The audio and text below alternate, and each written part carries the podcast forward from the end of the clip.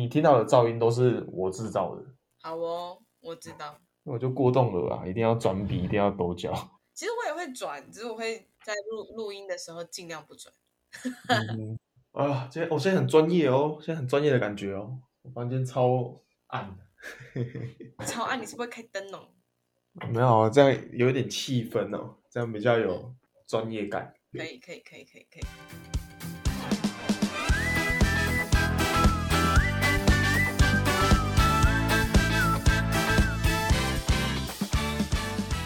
收听《白日梦姐弟》，我是姐姐巧妮，我是弟弟寇弟。今天的主题是国际寄件下集，想不到吗？想不到我们还会出下集吧？因为我们运费完全不是台湾付的那一笔价钱。来跟大家说说我们的运费到底多少钱？当下收到，就是我室友跟我说，我有楼下有包裹的时候，我超开心的。然后，但是当下我就注意到一点不太对劲，就看到他的脸有一点担忧。为什么？因为他就是一脸好像，嗯，会不会受到诈骗的那种一种脸。他说我的包裹要要钱。而且还不少，uh huh. 他就说可能是你家乡来的吗？然后叫我下去看，我就没有想什么，我钱包拿着我就下去。我看到那个收货员之后，我就确定那是一定是你们的包裹，因为看到那个嘛，你们那个箱子。然后他就跟我说，不好意思，这里总共一百多少？一百四十欧元。一百四。一百四。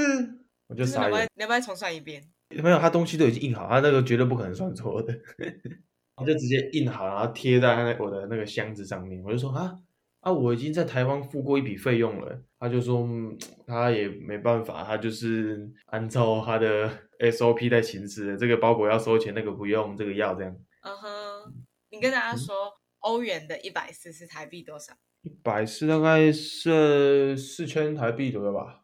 所以我们的运费就是四千块，再加台湾的。三八多多的费用加起来那一份包裹八千块台币左右，就份额出了这个夏季，真的不行的啦，很扯哎。那主要是我又想到，如果我这一笔钱不缴的话，根本没办法，因为要么就是我不缴这笔钱，他把包裹就是扣留在他们那边，或是他们就直接送回台湾，然后要你们再付一笔你们的钱，就是这样进退两难啊。所以我就唉没想啊，我就。一百四，我就还冲上来我的那个包包里面拿，因为包包里面还有一些现金，真的是吐血，真的超扯的。我们当下听到这笔费用的时候，真的是不知所措。邮局的人员完全没有告知我们会有多出这一笔费用。嗯、啊，而且这个费用应该铁定不是跟诈骗一点关系都没有了，这就是来来德国的包裹一定要收的。因为我的德语老师也知道这个费用，我朋友也知道这个费用。那、啊、他们有说这笔费用是什么费用吗？基本上应该是算是关税吧，我也不太确定，因为我一直都跟他们讲德文啊。就你不确定他们那个词是不是台湾的关税，嗯、是吗？对。哦。我也是收到了当下立马算一算，因为德国关税就十九趴还是十七趴嘛，啊算一算那个数字就差不多啊。嗯哼。真的是吓死人的金额，到现在听到还是会觉得哈，那之后怎么敢再寄包裹过去？真的啊，这个东西就真的没办法再寄了。泡面这种东西，泡面、衣服好像不值得再寄了。说实话，虽然收到是真的很开心啊，我现在穿的也都是你们都是你们寄来的。爹地那时候有跟我讨论，跟我说我不应该把它全部一项一项写的那么清楚哦，什么帽 T 呀、啊。棉裤，我就全部把它写成自用衣物，嗯哼，就可能自己家里的东西，关税就不会收那么高。可是我他这个关税不是用细项去分，它是用总额去分的。等于是说我当初报的费用太高，是这样吗？呃，可以这么说，因为它一定是按照你给的金额去算关税的。其实我有怕说，就不知道大家会不会有那个想法，就是觉得怕你的包裹被用丢，到最后没有办法赔偿，所以都会稍微再报。高一点点来保险。嗯，对啊，而且我那个时候就有听到你说你多花了几百块，然后报两万块嘛，对不对？对对对对对。对啊，我那个时候就觉得，哦，这样还好啊，反正又没关系。其实我觉得你报多报少都没关系，那个价值不会因为你就是你可能报多的可能三千块，三千块的二十趴也就只有也没多少钱了，六百块。还是有差啊。呃，六百块跟四千块也没差多少了，说实话。四千差六百块还是一样很贵啊。阿哉，反正就是一个无解。如果是这样的话，你还会想要寄东西吗？嗯，如果是这样，我说实在，我还真的没办法了，太贵了，实在真的太贵了。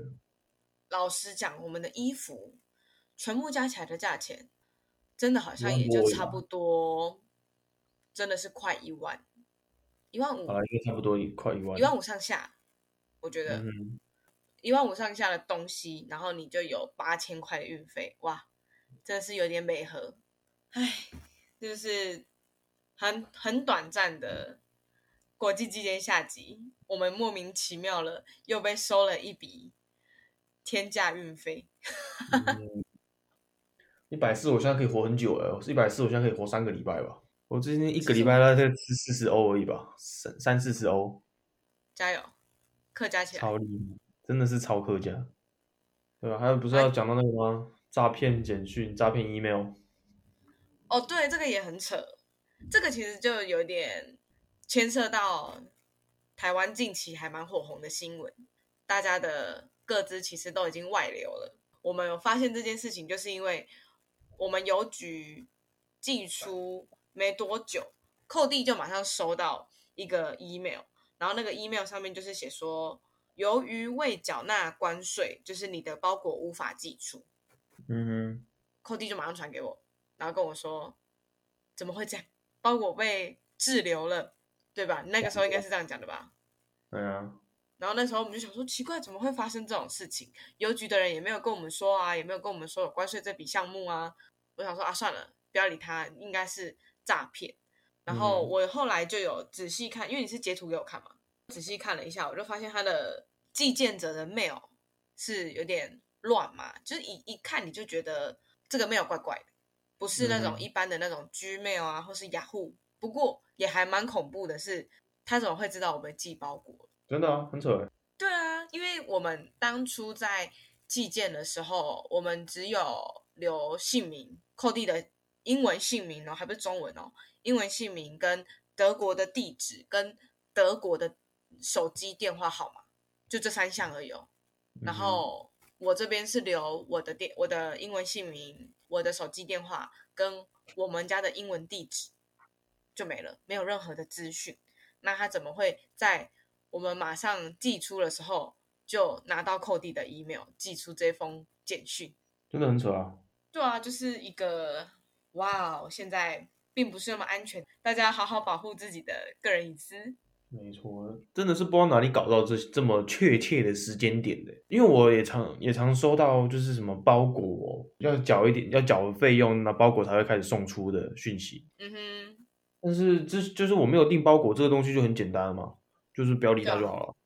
嗯，但是它就刚好在你送出去，它在你们寄出去的后两天吧，寄给我。它里面还是英文的哦。所以这个事情就更可信。如果我们当时没有很留意这件事情，我们可能就会被骗。没错，而且它真的有一个连接是直接就是 confirm，直接点下去你就白了。现在连接真不能乱点哎！但是我有很多朋友他们就是点了，然后资料要么被清空，要么被盗，不然就是就是如果有那种网络银行的，就是直接变成人头户哎，很扯。有在经营社群的人都知道，真的不能乱按，因为你按了，可能你的 IG、你的 FB，你辛苦经营的东西马上咻。就变成别人的，然后你就变成那个局外人，怎么样都登不进去你自己的账号，难受啊！真的。我这边可以跟大家分享，我之前在上课的时候学到的疑似诈骗或是不明人士的 email 辨别法。我们自己在设定 mail，你就会知道说，可能哦，今天我的英文名字是 Jessica，我的 email 就会有相关的东西。嗯，那如果你看到那个 mail 是什么什么 EY 三二。很奇怪的那个乱嘛，那你可能就要先注意它是不是真的。嗯哼，你传给我的那个图片，它就是什么 E V 六 L M G，然后七一七这种根本没有任何意义的一串 email 的话，那它基本上八成就是假。再来还有是那个，除非你是自己的公司网域寄给你的 email，如果不是雅虎点 com，不是 Gmail 点 com。就尽量注意一下，最简单的分辨方式就是，如果它看起来是一串乱麻的数字，那基本上就不要去理会这一封 email。差不多啊，速速结束的故事。没错，就是这样子啦。应该是不会有第三集啦，各位放心。对，因为已经包裹也拆了，衣服也穿了，所以不会再有下集待续了。嗯、这一趟包裹旅程危机重重，特别的烧钱，也是经验嘛，买经验。没有啊，多收很多钱不是他们的问题啊，是我们的问题啊。为什么？没有啊，之前没有，你没有听说过一个什么吗？一个东西很贵，不是这个东西的问题，是你的问题。为什么？你听不懂？不懂。呃，解释一下。就是因为我不够有钱，把这些八千块当小钱，所以是我的问题，而不是他收八千块的问题。哦，对，检讨我们自己，我们不够有钱。以上就是我们国际期间下集小故事。对啊，小分享，希望哥哥喜欢。大家下次见。大家拜拜。拜拜。